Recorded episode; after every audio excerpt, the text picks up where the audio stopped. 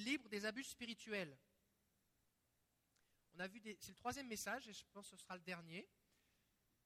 Et si vous n'étiez pas là les, deux dimanches précédents, eh bien, ils sont disponibles sur notre site internet gratuitement. Vous pouvez les télécharger, les envoyer à tous vos amis.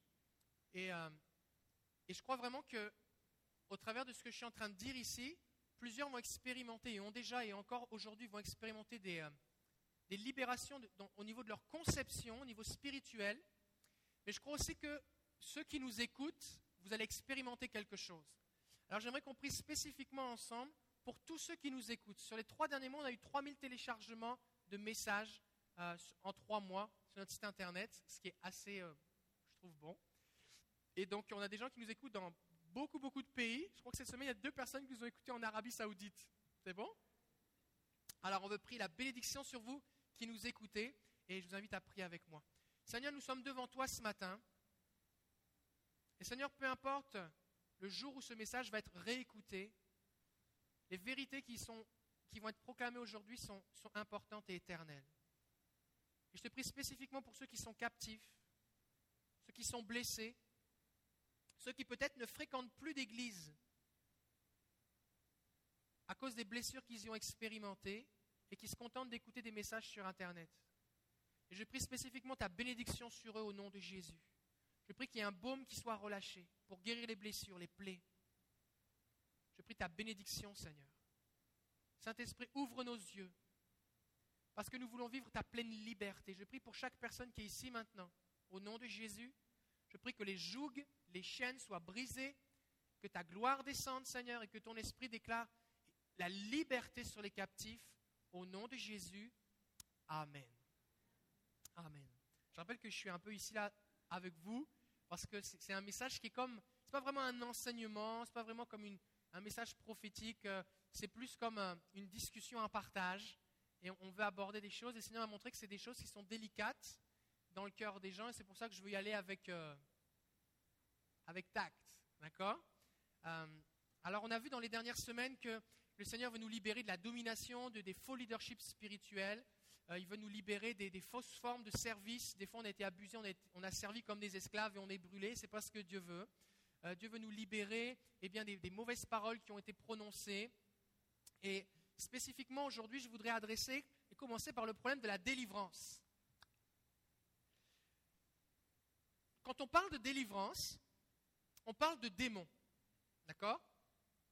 Et dans le, corps de Christ, il y a deux extrêmes.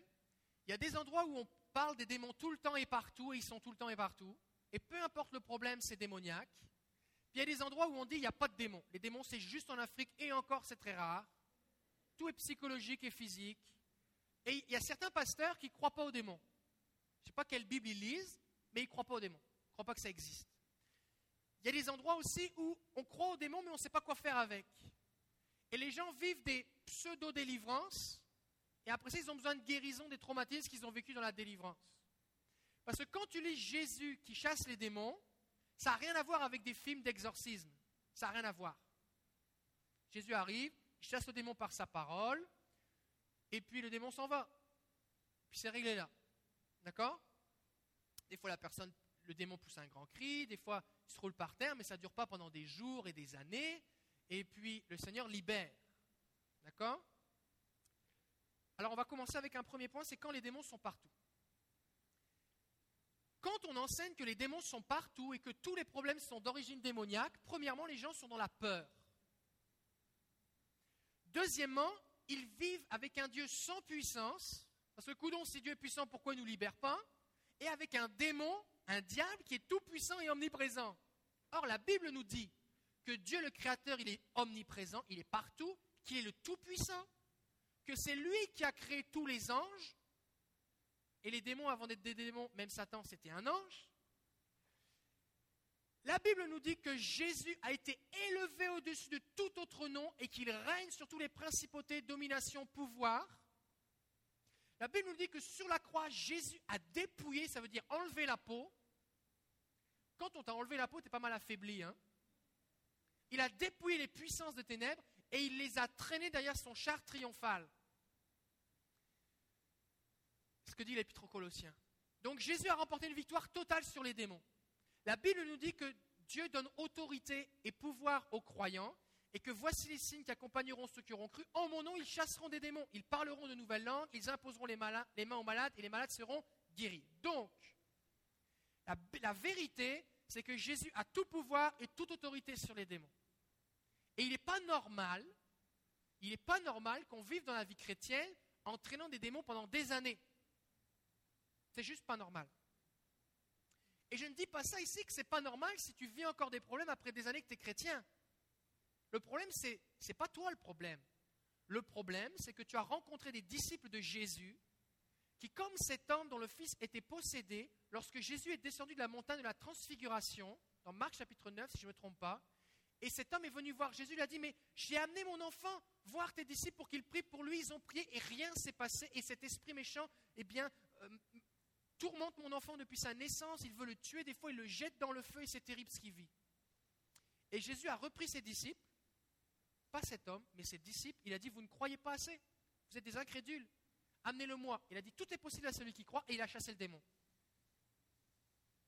Avec respect et compréhension de l'expérience de chacun et du cheminement de chacun, nous devons quand même réaliser que si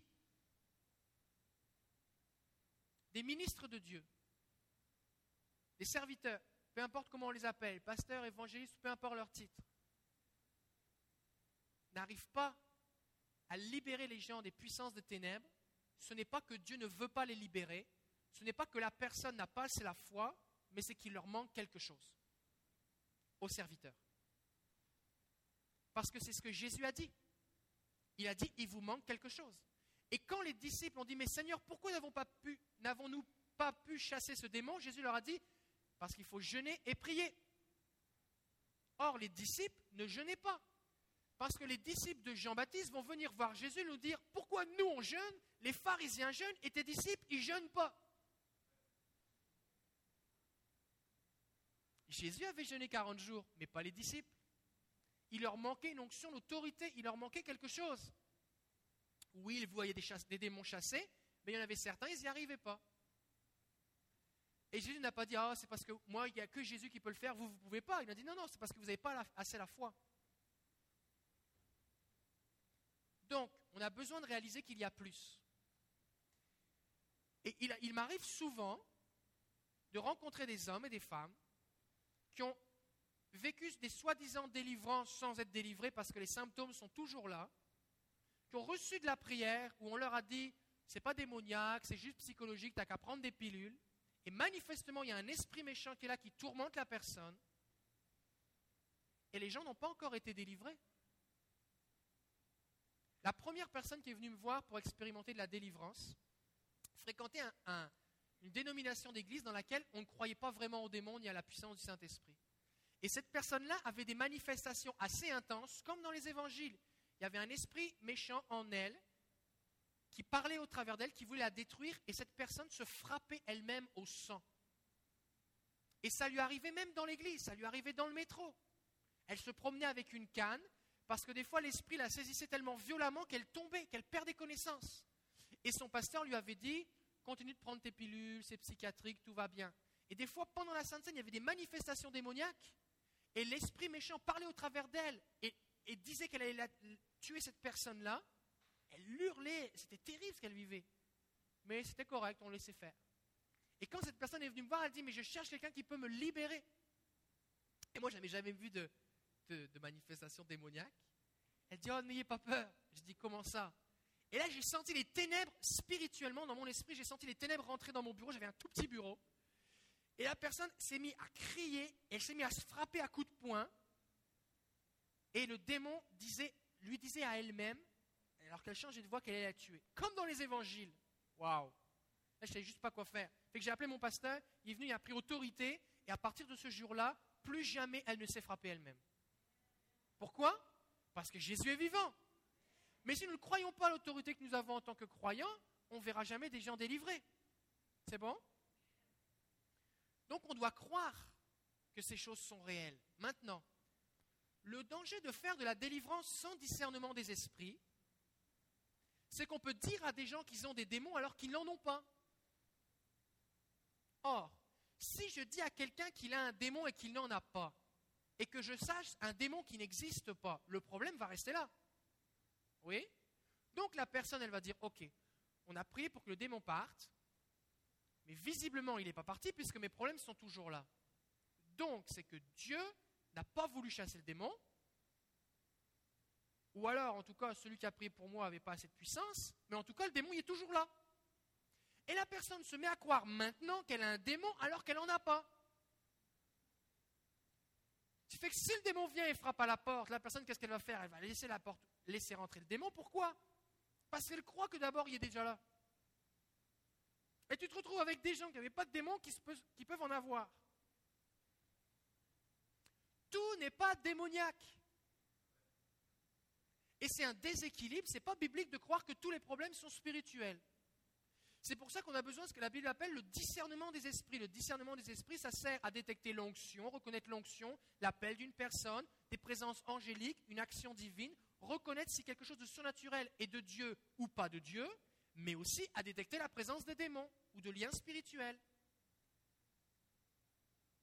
Parce que quand on chasse un démon, les démons, ils sont malins, ils se cachent. Si tu fais une prière, c'est pas parce que la personne arrête d'avoir des manifestations que le démon est parti. Peut-être qu'il est juste en train de se calmer et de se cacher. Des fois, on fait sortir des démons, il y a des manifestations, la personne expérimente que quelque chose sort, mais ce qui se passe, c'est qu'il y, a un gros démon, c'est le chef, et il y a des petits qui sont avec lui. Puis il fait sortir les petits, et lui, il se cache. Alors toi, tu penses que oh, la personne a vécu une délivrance. Puis comme le gros est toujours là, une fois qu'ils sont sortis, que le temps de délivrance est fini, il fait revenir les petits, et puis ça recommence. Et ça peut durer des années comme ça. C'est réel ce que je vous dis. Des fois, on prie, mais il y a comme, il y a plusieurs, étapes dans la délivrance parce qu'il y a, des choses que la personne a fait, des choses qu'elle a reçues de, ses ancêtres, elle a fait de la sorcellerie, elle est liée avec des gens parce qu'elle a eu des relations sexuelles avec cette personne. Ils font un, ils sont, attachés ensemble, ils font une seule chair. C'est, c'est compliqué quand même. Et donc, si on n'a pas une révélation de ce qui se passe dans le monde spirituel, il n'y a rien qui se passe. Donc on a besoin de prier pour le discernement des esprits. C'est pour ça que si vous n'avez pas le discernement des esprits, vous ne vous engagez pas à faire de la délivrance, parce que vous allez perdre votre temps. Maintenant, vous pouvez prier pour cela. Parce que la Bible dit, voici les signes qui accompagneront ceux qui ont cru, en mon nom ils chasseront les démons. D'accord? Peut-être que le Seigneur va vous faire sentir physiquement la présence d'un démon, il va vous le dire, vous allez entendre sa voix, peut-être que vous allez le voir, il va donner une vision, peu importe. Mais c'est important de faire les choses correctement. Parce que sinon, après ça, on arrive à des gens qui sont tout perturbés. Chaque fois qu'ils ont un problème, c'est un démon. Là, ils chassent des démons de ceci, des démons de cela, mais tout n'est pas démoniaque. Il y a des choses, c'est de la délivrance, et j'utilise le mot délivrance quand il s'agit de quelque chose de spirituel. Un démon, un lien spirituel, une oppression, un tourment d'origine spirituelle. Maintenant, il y a des choses, c'est de la guérison intérieure. Tu peux avoir quelqu'un qui crie parce qu'il y a un démon à l'intérieur de lui, mais tu peux avoir quelqu'un qui crie parce qu'il est en train de revivre un moment où il était abusé, un moment où il a vécu de la violence. Et le Seigneur est en train de guérir cette chose, et au moment où, le Seigneur guérit son cœur, ce n'est pas un démon qui sort, mais il y a une émotion qui est guérie. Mais si tu dis à quelqu'un qui est en train de vivre une guérison émotionnelle, qui est c'est démoniaque ce qu'elle vit, la personne est tout mélangée. Et des fois, des gens ont été traumatisés, on leur a dit parce qu'ils vivaient quelque chose, une réaction physique, on leur a dit que c'était des alors que ça ne l'était pas. Quand tu vois quelqu'un qui tremble ou qui, de façon incontrôlée, ça peut être démoniaque, ça peut être une guérison intérieure, ça peut être le Saint-Esprit qui tombe sur elle avec puissance, qui fait un dépôt spirituel, un don spirituel. Fait que si on n'a pas de discernement des esprits, on dit n'importe quoi. Et on va faire un peu comme les fils de Séva qui avaient entendu dire que Paul disait au nom de Jésus et qui chassait les démons. Et on va se présenter devant cet homme qui est possédé. Et on va dire au nom de Jésus que Paul prêche. Et le démon va répondre Je sais qui est Paul, je sais qui est Jésus, mais toi qui tu es? Et le démon s'est jeté sur, ces, ces, hommes. Ils étaient sept, s'il me semble bien. il les a battus et ils sont repartis nus et blessés. Donc on a besoin de savoir ce qui se passe. C'est bon? Alors si vous avez vécu si vous avez vécu des traumatismes de cette sorte, Jésus veut vous guérir. Si on vous a dit que vous aviez des démons alors qu'il n'y en avait pas, ou alors, si on vous a dit qu'il n'y en avait pas et qu'on ne vous a pas cru, ça arrive souvent que des gens viennent me voir et me disent, pasteur, euh, dans ma famille, ils ont fait des choses. Quelles choses? Parce que les gens n'osent pas dire les vraies choses. Pourquoi? Parce qu'ils ont peur qu'on ne les croit pas. Ils ont peur. Parce que c'est des choses spirituelles. On va, dire, on va me mettre à l'asile si je raconte des choses. On va me mettre à l'asile si, je raconte que j'ai vu des apparitions dans ma chambre. On va me mettre à l'asile, on va, va mettre en psychiatrie si, je raconte eh bien, que la nuit quelqu'un vient me serrer ou qu'un esprit vient pour me violer ou que je, je me débat, que j'ai des marques et qu'il se passe des phénomènes. On va pas me croire.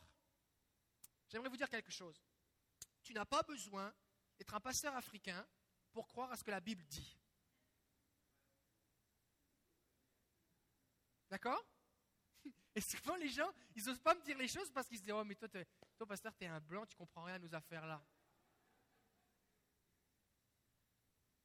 Jésus libère. Et j'ai chassé plusieurs maris de nuit, et plus que de mes doigts. Et Jésus libère vraiment. Et j'aimerais que vous puissiez comprendre ici quelque chose, c'est que nous ne pratiquons pas ici de délivrance publique. Pourquoi? Parce que quand on chasse un démon publiquement, le démon en profite pour avoir une scène publique, un, pour humilier la personne et la faire souffrir, deux, pour faire peur aux gens qui sont là. Et nous, on n'est pas là pour donner les diables en spectacle, on veut lever Jésus. Donc, si quelqu'un a un problème démoniaque, que ce soit une oppression, peu importe le niveau d'intensité dans sa vie, alors on va prier pour la paix sur cette personne-là, et soit on va la prendre à part pour prier avec elle, avec des gens formés, et équipé par Dieu, par Dieu, pas juste j'ai lu un bouquin, mais formé par Dieu. Ou alors on va la rencontrer dans un entretien privé et on va prendre le temps de faire les choses en détail. D'accord? Donc on ne fait pas ce genre de choses ici. Il peut arriver qu'alors qu'on est en train de prier dans la louange, alors que le Saint-Esprit vient sur quelqu'un, il y a une confrontation avec un démon et que là il y a une réaction. D'accord? Mais on ne va pas faire de délivrance publique. C'est bon? Parce que notre but c'est de préserver et de bénir les gens. C'est bon? Un jour, j'étais, enfin, ça m'est arrivé plusieurs fois, ça m'est arrivé plusieurs fois de, prier avec des gens qui entendaient des voix. Et, je voyais et je sentais dans mon esprit que la personne était en train d'écouter quelqu'un qui lui parlait, un esprit. Et je lui dis, il est en train de te parler, hein Et la personne, euh, euh, comment tu le sais? Bah, je, le sens, il est en train de te parler. Qu'est-ce qu'il dit? Bah, Je ne peux pas répéter ce qu'il dit, mais il t'aime pas du tout. Si oui, ça je sais, Jésus va te libérer. Et les gens ont été libérés, des enfants, des adultes. Donc, il y a la délivrance et la guérison intérieure. Des fois, on a des révélations de Jésus. Des fois, par exemple, on croyait que Dieu était méchant et on découvre que Dieu est bon. Oh, Dieu est bon. Ce n'est pas une délivrance. C'est j'ai juste compris une vérité. J'ai une révélation. Ce n'est pas une délivrance. C'est une révélation. Des fois, on a besoin que nos pensées soient renouvelées. Oh, je pensais que je valais rien, que je méritais rien. Puis je découvre que Dieu m'aime, je suis accepté en lui, je suis son enfant. Oh, Dieu vient renouveler mes pensées. Dieu a renouvelé mes pensées. Il ne m'a pas fait une délivrance, il a renouvelé mes pensées. Et c'est important qu'on utilise un vocabulaire précis. D'accord? Parce que sinon, les gens sont tout mélangés.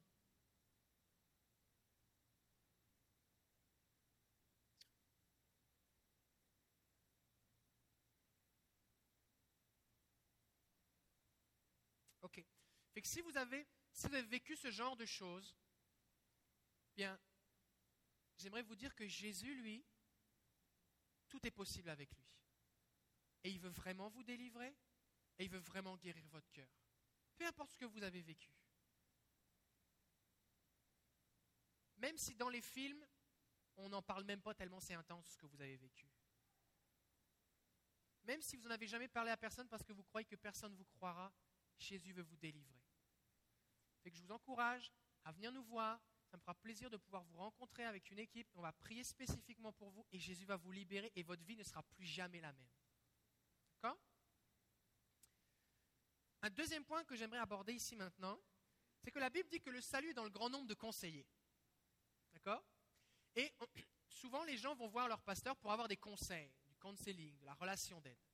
La Bible dit que le salut est dans le grand nombre de conseillers, pas dans le grand nombre de gourous. Tu peux recevoir des conseils, mais c'est toi qui prends les décisions. Et des fois, ce qui se passe, c'est que des gens sont allés pour recevoir des conseils et on leur a dit quoi faire. Mais ce n'est pas à moi de te dire avec qui tu dois te marier ou pas te marier. N'est pas à moi de dire si tu dois acheter ton entreprise ou la vendre. Ce n'est pas à moi de te dire si tu dois faire telle ou telle étude. Ce n'est pas à moi de te dire si tu dois déménager, acheter telle maison, partir en appartement ou changer de pays. Ce n'est pas à moi de te le dire. Parce que Dieu t'a donné un libre arbitre. Il t'a donné la capacité de faire des choix, de prendre des décisions. Et la Bible nous dit qu'en tant que serviteur de Dieu, c'est ce que va dire Paul, mon but, et ça devrait être le but des pasteurs en général, c'est d'amener les gens à la maturité, qu'ils soient capables de discerner le bien du mal, qu'ils soient capables de connaître ce que dit la parole de Dieu, de connaître la volonté de Dieu, d'entendre la voix de Dieu pour prendre des décisions. D'accord? Fait que Dieu, son but, c'est pas que vous dépendiez d'un pasteur ou d'un homme ou d'une femme de Dieu pour vous dire quoi faire. Ça, c'est je suis dans une secte avec un gourou qui dirige ma vie.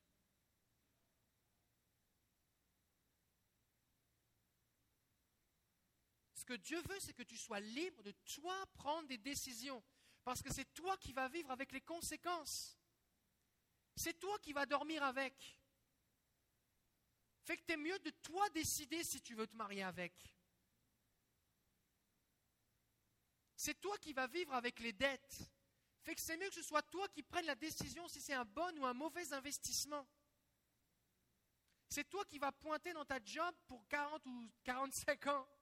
Fait que t'es mieux de savoir si tu aimes faire ça. Et le Seigneur, il veut diriger ta vie.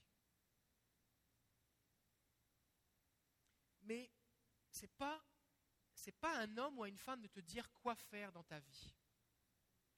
Et si vous avez vécu ce genre de situation où quelqu'un vous a dit quoi faire, ce n'était pas la volonté de Dieu.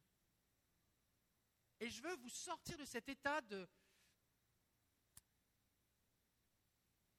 Et je veux le dire avec respect, mais d'immaturité, ou peut-être cet état dans lequel vous avez été maintenu, on vous avait fait croire que c'est dans cet état que vous deviez être, vous deviez dépendre de quelqu'un qui vous dise quoi faire.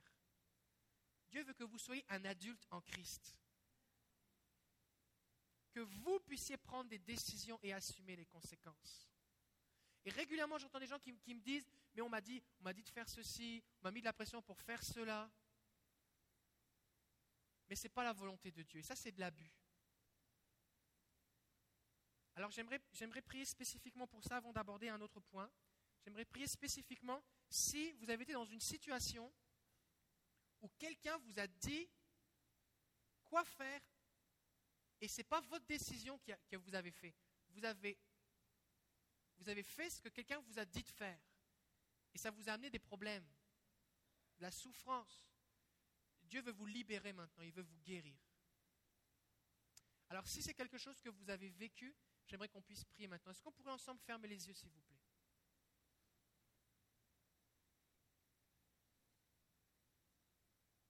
Seigneur Jésus, tu es là. Et par ton esprit, tu libères les cœurs maintenant. Merci Saint-Esprit parce que même ton nom, c'est le conseiller.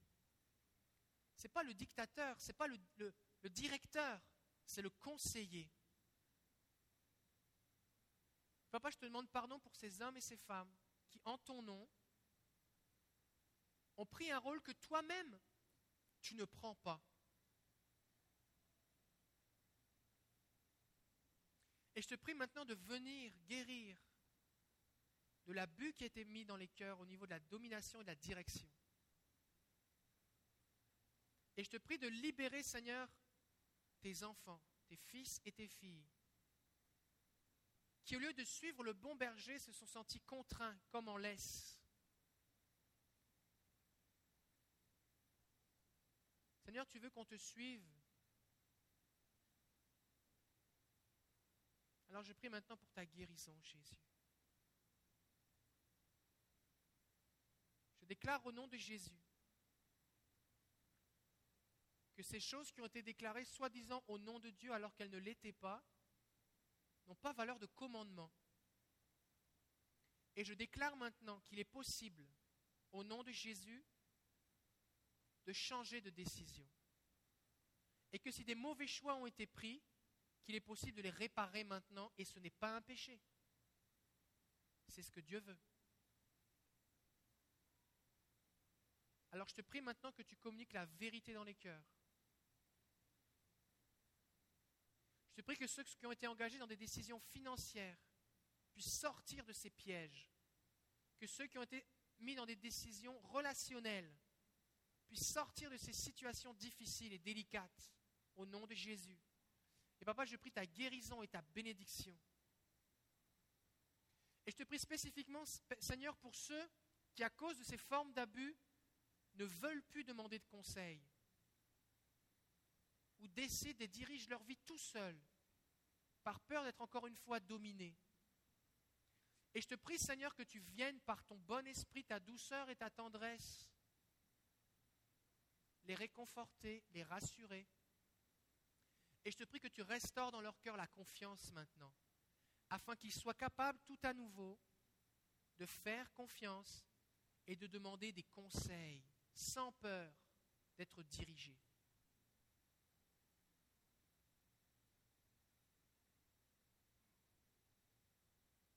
Seigneur, je viens contre la manipulation. Je viens contre toutes les formes de culpabilisation, toutes les formes d'emprise psychologique au nom de Jésus. Et je déclare la liberté maintenant.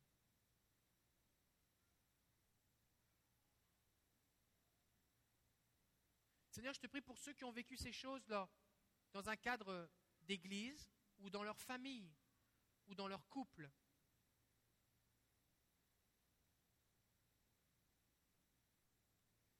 Seigneur, je vois ces gens qui sont comme euh, attachés avec des cordes maintenant et je brise ces cordes maintenant au nom de Jésus. Et je déclare la liberté maintenant. Et je te prie qu'à la place d'une corde, ils puissent placer leurs mains dans ta main et te laisser les conduire. Je les bénis en ton nom, Jésus. Et je déclare ta liberté au nom de Jésus. Amen. Amen.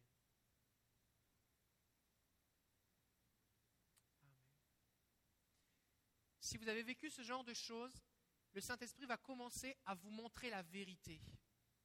Parce que quand on a été manipulé et dominé, on passe pas, on n'a pas cru des gros mensonges, on n'a pas accepté de faire des choses vraiment bizarres du premier coup.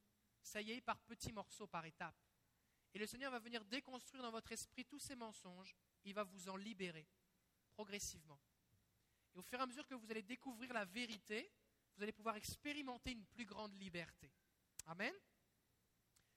Ok, un troisième et dernier point que je, voudrais aborder avec vous, c'est ce qui concerne la prophétie. J'en ai parlé plus en détail euh, mercredi dernier, mais, comme tout le monde n'était pas là, je voudrais spécifiquement aborder le sujet maintenant. On a une série d'enseignements sur tout, le mouvement prophétique qu'on fait le mercredi soir, qui, vous pouvez la retrouver sur notre site internet. Parce que la Bible dit qu'on doit apprendre à prophétiser, d'accord? Élisée avait fait des écoles de prophètes, c'est quelque chose qui s'apprend pour que ce soit bien fait. Euh, juste quelques versets à ce niveau-là. 1 Corinthiens 14, 3. Celui qui prophétise parle aux hommes, il les édifie, les exhorte et les console. Dans le Nouveau Testament, le but de la prophétie, c'est de consoler, encourager, exhorter, édifier. Ça veut dire bâtir la foi. Le problème, c'est que il arrive des fois que des gens soient détruits attristé et découragé par des prophéties. Maintenant, si le but de Dieu, c'est que la prophétie encourage, bâtisse la foi et console, et que quelqu'un est découragé, détruit ou attristé, est-ce que ça se pourrait que cette parole qui a été dite ne venait pas de Dieu ou n'a pas été dite de la façon que Dieu voulait? Oui,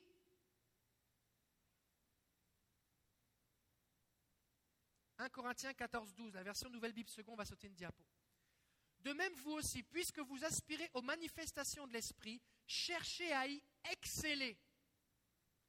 Pourquoi l'apôtre Paul nous demande de chercher à exceller ou d'être bon? C'est le verset qui est en dessous. C'est parce qu'on peut être mauvais. On peut être poche. On peut être pourri on peut être tellement mauvais à communiquer les dons spirituels que ça sort tellement croche qu'au lieu de faire du bien aux gens, ça les blesse. C'est comme un couteau. La Bible, c'est l'épée de l'esprit, ok? Avec un couteau, on peut faire des choses merveilleuses. On peut faire à manger, on peut tailler, sculpter des choses. Avec un scalpel, on peut opérer quelqu'un. Mais si vous donnez un scalpel à un enfant de 5 ans, il y a de fortes chances qu'il se blesse ou qu'il blesse les gens autour de lui. Et des fois, par manque de maturité, les gens ont utilisé des dons spirituels ou des révélations que Dieu leur donnait et ils ont blessé les gens à la place. Si le Seigneur vous révèle que telle personne a un problème spirituel, pour l'en libérer, et que vous publiez sur Facebook son problème pour en faire un sujet de prière internationale, il y a de fortes chances que la personne soit plus découragée, détruite et, attristée que encouragée, bâtie et, édifiée. D'accord? Et qu'on a besoin de savoir quoi faire avec ce que Dieu nous révèle. Et c'est pour ça que Paul va dire dans Thessaloniciens 5, 19, N'éteignez pas l'esprit, ne méprisez pas les prophéties ou les messages de prophètes, examinez tout, retenez ce qui est bien. Et le Seigneur nous appelle à avoir la maturité pour examiner tout. Ça, qu'est-ce que ça veut dire? Ça veut dire que quand quelqu'un me dit quelque chose, voici ce que j'ai vu, j'ai eu un rêve, j'ai eu un son, j'ai une parole du Seigneur pour toi, c'est bien. Mais c'est ma responsabilité, d'après la parole de Dieu, d'examiner si c'est biblique et l'effet que ça produit en moi. Si je suis attristé, découragé et détruit, je dois rejeter cette parole. Je dois la rejeter. C'est ma responsabilité d'examiner toute chose. Et on doit réaliser aussi que si je donne une parole, vu que la personne doit et a la responsabilité, c'est un commandement de la parole de Dieu, examiner ce que je dis, alors je dois être enseignable.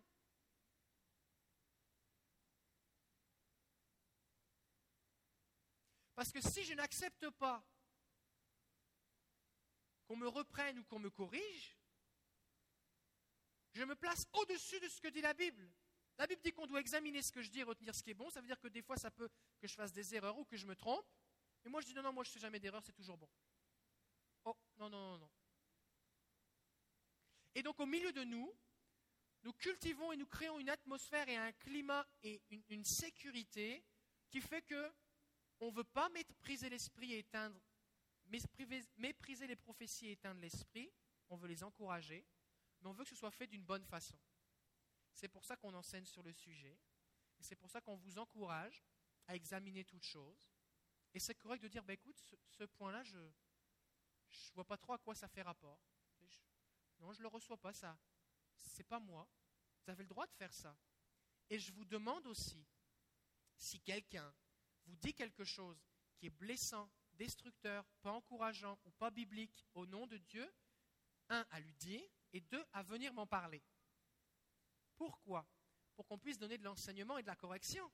Corriger ne veut pas dire couper la tête. D'accord? Mais si cette personne continue à faire du mal au milieu de nous, il faut qu'elle change ou qu'elle arrête. Parce que nous, ce qu'on veut, c'est être édifié. D'accord? Fait que si vous avez vécu quelque chose, une expérience qui n'était pas agréable, premièrement, ce n'est pas ce que Dieu voulait. Il est possible fortement, certainement, que la personne s'est juste trompée ou ait fait une erreur, et certainement qu'elle sera prête à, changer ou, à, apprendre comment faire les choses. Mais surtout, parlez-nous-en pour qu'on puisse maintenir un climat sécuritaire au milieu de nous. C'est bon? Parce que ce qu'on veut, c'est retenir ce qui est bon, parce que Dieu a de bonnes choses pour nous. D'accord? Alors quand, on regarde les prophéties, il y a plusieurs points à considérer. Tout d'abord, c'est qu'une prophétie, c'est conditionnel à la foi de la personne et aussi à ses actions. Ce n'est pas parce que Dieu déclare quelque chose sur quelqu'un que pour autant ça va arriver à 100%, peu importe ce que tu fais. D'accord? Il y a des choses qui sont conditionnelles. Il y a des choses qui prennent du temps aussi. OK? On ne doit pas accepter les prophéties qui sont directives. Voici ce que tu dois faire parce que c'est à moi de prendre les décisions. La prophétie vient confirmer quelque chose que j'avais déjà dans mon cœur pour encourager une décision que j'étais sur le point de prendre, ou alors va être comme un premier dépôt que Dieu va me confirmer à moi. Mais je ne suis pas appelé en tant que croyant à venir m'aligner, recevoir une parole, voici ce que tu dois faire, ok, et comme un robot qui a reçu un programme dans son cerveau, euh, dans son, ordinateur, commencer à faire ce qu'on m'a dit que je devais faire. Ça, ce n'est pas la prophétie. En tout cas, ce n'est pas biblique. Et des fois, ce qui se passe, c'est que des gens ont allé, sont allés à des endroits, recevoir des prophéties, voici ce que tu dois faire, ok, Et juste parce que quelqu'un leur a dit quelque chose, ils vont vendre leur entreprise, vendre leur maison, faire telle ou telle affaire, telle décision bizarre, soi-disant par la foi de que quelqu'un leur a dit, sans aucune forme de confirmation, sans avoir aucunement consulté ce que dit la parole de Dieu à ce sujet, et après ça se retrouvent dans le trouble. Et ils disent, mais Dieu, je t'en veux, j'avais cru ta parole. Oui, mais il fallait que j'examine les choses. Plus la décision que je prends est importante en termes de conséquences potentielles, plus je dois m'assurer d'avoir de confirmation.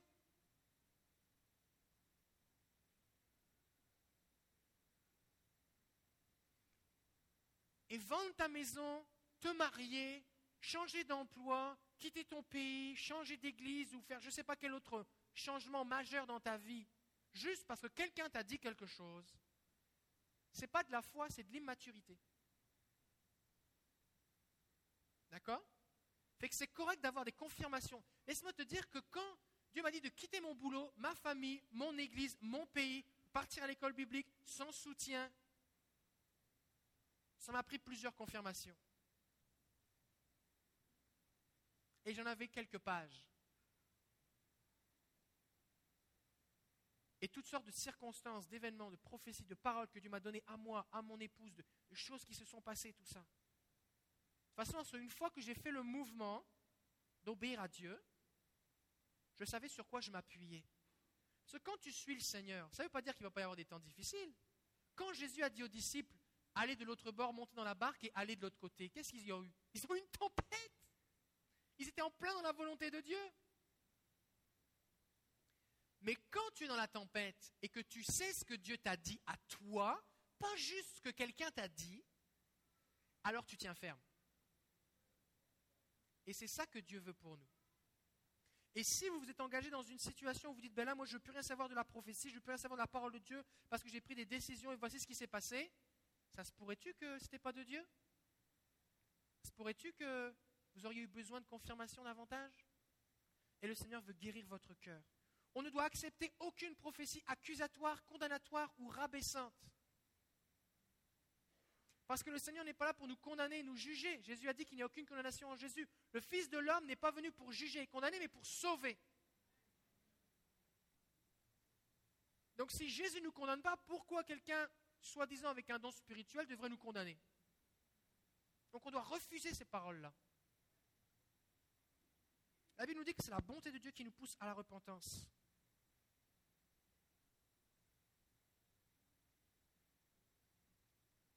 Alors je veux briser maintenant toutes les paroles qui ont été prononcées sur vous, des paroles de mort, des paroles décourageantes, des paroles accusatrices, des paroles qui vous ont fait croire que Dieu avait des plans alors que ce n'était pas ses plans, ou des, qui ont semé le doute en vous. Je vais briser ces paroles maintenant. Et je vais vous libérer aussi maintenant de, de, la crainte et de la peur de recevoir un message de Dieu pensant que peut-être ça va être mauvais. Parce que la Bible nous dit que si on demande de bonnes choses à notre bon Père, il va nous donner de bonnes choses, pas de mauvaises choses. Alors je prie pour vous maintenant. Seigneur Jésus, je te prie maintenant de venir au moment ces hommes et ces femmes ont reçu des paroles qui n'étaient pas de toi ou qui ont été dites d'une façon qui n'était pas selon ton cœur. Et ça a entraîné des blessures, ça a entraîné un traumatisme, ça a entraîné de la peur, ça a entraîné de la crainte, ça les a paralysés, ça les a blessés, ça les a détruits, se sont sentis écrasés, se sont sentis transpercés dans leur cœur, ça a brisé leur cœur, ça a comme coupé la, foi, ça a coupé l'espoir, c'est comme s'il n'y avait plus, d'avenir devant eux.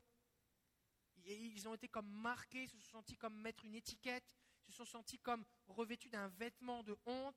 Et au nom de Jésus maintenant, je brise le pouvoir de ces paroles. Et j'annule leur effet maintenant. Et je, déclare maintenant les, paroles de Dieu, la, bénédiction, le plan de bonheur de Dieu maintenant sur leur vie qui est supérieur à tous les plans de l'ennemi.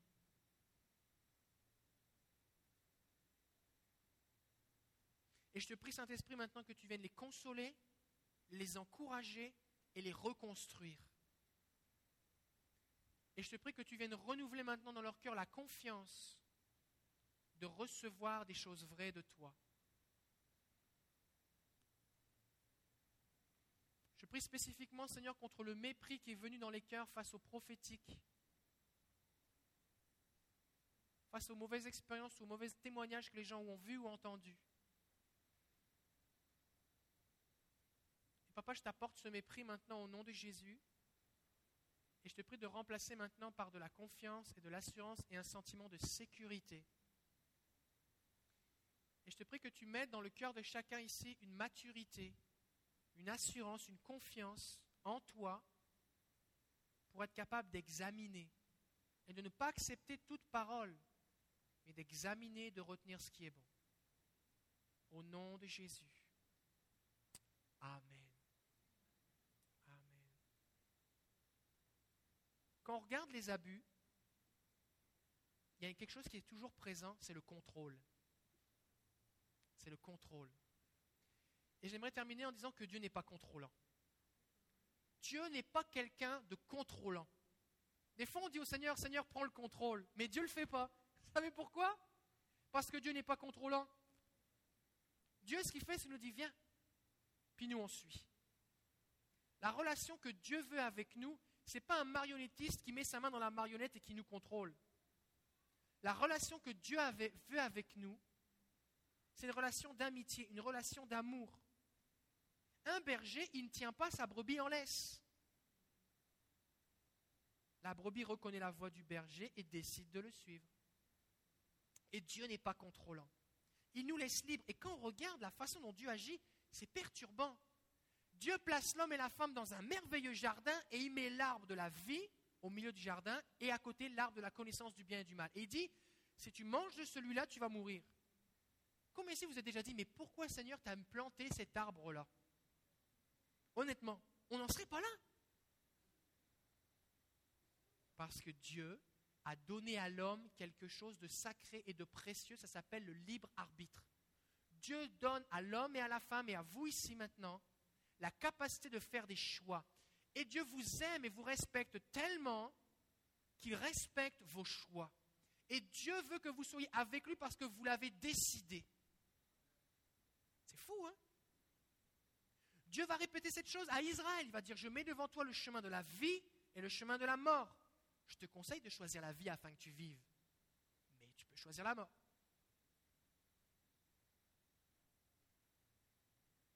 Le fils prodigue. C'est Jésus qui raconte cette histoire. Cet homme avait deux fils. Le plus jeune demande l'héritage. En gros, un tiers de la fortune, parce que l'aîné avait le droit à une double part. Donc il y avait trois parts, deux pour l'aîné, une pour le petit jeune. Donc le jeune demande un tiers de tous les biens de la famille. Et que fait le père? Il lui donne et il le laisse partir. La réaction de tout le monde, c'est dit, un, premièrement, enferme-le dans une pièce, prends un bâton, tape dessus jusqu'à ce que ça lui change d'idée. Je ne sais pas c'est ce qu'il faut faire. Mais à l'époque, dans le Deutéronome, il y a un verset qui dit que si ton fils est bien une attitude vraiment rebelle, tu ne sais plus quoi faire avec eux, amène-le à la porte de la ville, devant les anciens, et dis Voici mon fils, il est rebelle, il n'écoute rien, et il me fait honte, et les gens vont le lapider. Fait quand les gens entendent Jésus parler, et que Jésus raconte que le Père, le, un, ne lui dit rien, deux, le laisse partir, trois, avec l'argent, il lui a pas dit va-t'en avec un coup de pied derrière, il lui a donné l'argent.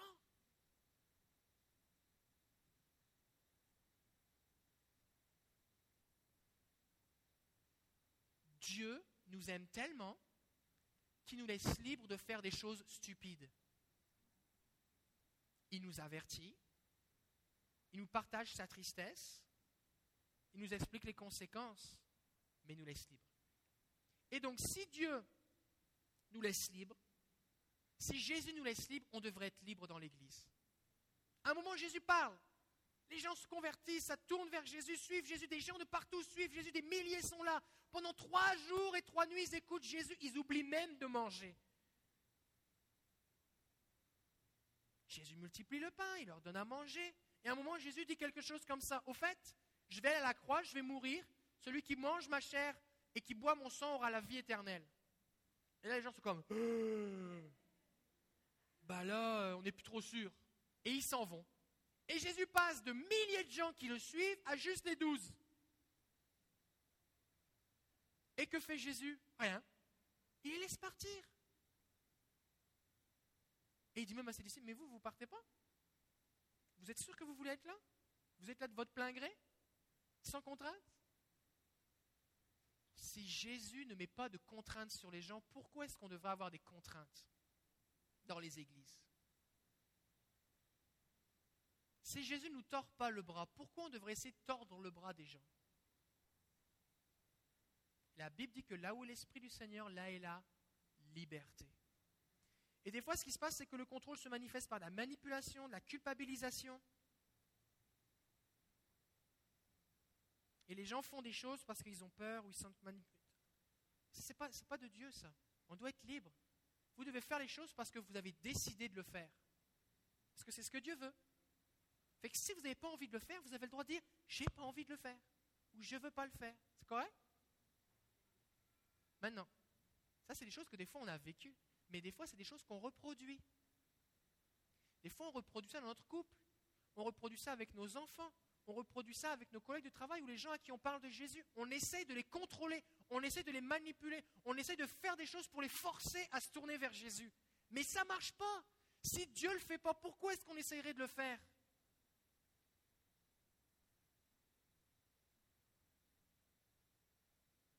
Ce que Dieu veut, c'est une réponse volontaire dans le cœur des gens. Et quand on contrôle, au bout d'un moment, qu'est-ce qui se passe? Si tu essaies de contrôler ta femme ou ton mari, ça va peut-être durer 5, 10, 15 ans, 20 ans, 30 ans peut-être. Mais au bout d'un moment, elle va dire c'est assez. Il va dire c'est assez. Et qu'est-ce que ton contrôle a fait? Il a détruit la relation. Tu peux contrôler tes enfants et dominer sur eux. Mais à un moment, ils vont avoir l'âge de dire c'est fini maintenant. Parce que le contrôle, ça entraîne la rébellion. Donc mon but en tant que parent, ce n'est pas de contrôler mes enfants, c'est de les former pour qu'ils deviennent adultes et de les équiper pour qu'ils soient capables, eux, de prendre des bonnes décisions. Parce que si je les ai contrôlés tout le temps et qu'ils m'ont été soumis, mais qu'ils ont toujours pris les soi-disant bonnes décisions, parce que moi je le disais, et que là maintenant ils se retrouvent sans moi, quelles décisions ils vont prendre? Vu qu'il n'y a plus de contrôle, il n'y a plus de punition, il n'y a plus de, de, menaces, il n'y a plus de pression financière ou de dépendance financière, peu importe. Ben, ils vont faire ce qu'ils veulent. Et comme ils n'ont jamais appris à prendre des bonnes décisions, ils vont faire n'importe quoi. Et quand je parle de Jésus à quelqu'un, je dois lui présenter l'évangile, la bonté de Dieu, l'amour de Dieu, pas avec un élastique attaché derrière. Quand je prie pour quelqu'un, quand je bénis quelqu'un, quand j'aide quelqu'un, quand j'aime quelqu'un, c'est juste pour lui. Puis que tu, que tu m'écoutes parler de Jésus ou pas, que tu te convertisses ou pas, que tu viennes à l'église ou pas. Je te bénis simplement. Je te dis pas, bon, ben maintenant, vu que Jésus t'a guéri, il faut que tu viennes à l'église. Non. Est-ce que tu aimerais en savoir plus? Non. Ok. C'est correct. Parce que Dieu ne fait pas comme ça avec nous. Les dix lépreux qui ont été guéris, il y en a un qui revient, mais la Bible ne nous dit pas que les neuf ont perdu leur guérison. Alors Dieu ne nous contrôle pas, on n'a pas à être contrôlé et on n'a pas à contrôler les autres. J'aimerais terminer par ce verset dans 1 Corinthiens 3, 2 Corinthiens 3.17 qui dit que là où est l'Esprit du Seigneur, là est la liberté. Amen. Est-ce qu'on peut se lever alors qu'on est libre en Jésus? On va terminer en priant. Seigneur, nous te bénissons pour ta liberté. Nous te donnons toute la gloire. Et nous te prions, Jésus, de, d'ouvrir nos yeux et de nous libérer de toute forme de contrôle, qu'on le subisse, que ce soit quelque chose qu'on pense à ton sujet ou quelque chose qu'on exerce nous-mêmes sans même s'en rendre compte. Et je te prie qu'on puisse vivre la liberté, que les gens autour de nous se sentent libres au nom de Jésus. Merci parce que tu nous aimes tellement. On te donne toute la gloire, Jésus, et aide-nous à prendre des bonnes décisions, Seigneur, et à te suivre, à entendre ta voix. Te donnons toute la gloire, Seigneur. Merci pour la liberté que tu nous donnes. Au nom de Jésus. Amen.